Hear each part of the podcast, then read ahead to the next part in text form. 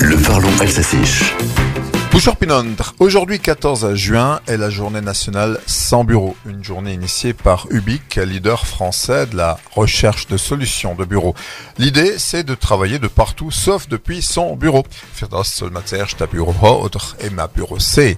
Ça ne concerne a priori ni le test de caisse, ni le facteur qui lui est rattaché de toute façon à son bureau de poste, Nous, gens de radio, avons l'occasion de faire des émissions hors les murs. Sandung Uslogre. Messe mercredi matin, chacun est à son poste dans le grand studio.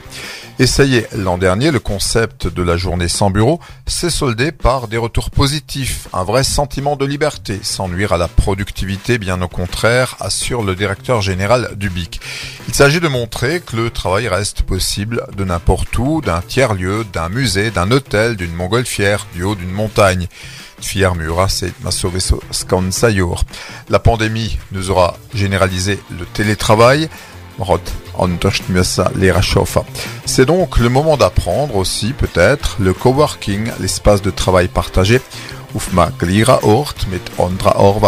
Le coworking présente, dit-on, l'avantage des collègues sans les inconvénients.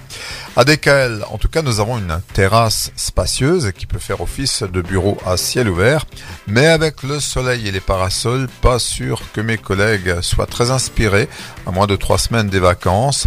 Bon, nous à la rédaction, nous sommes toujours en mouvement. Mi bureau ish ou epislo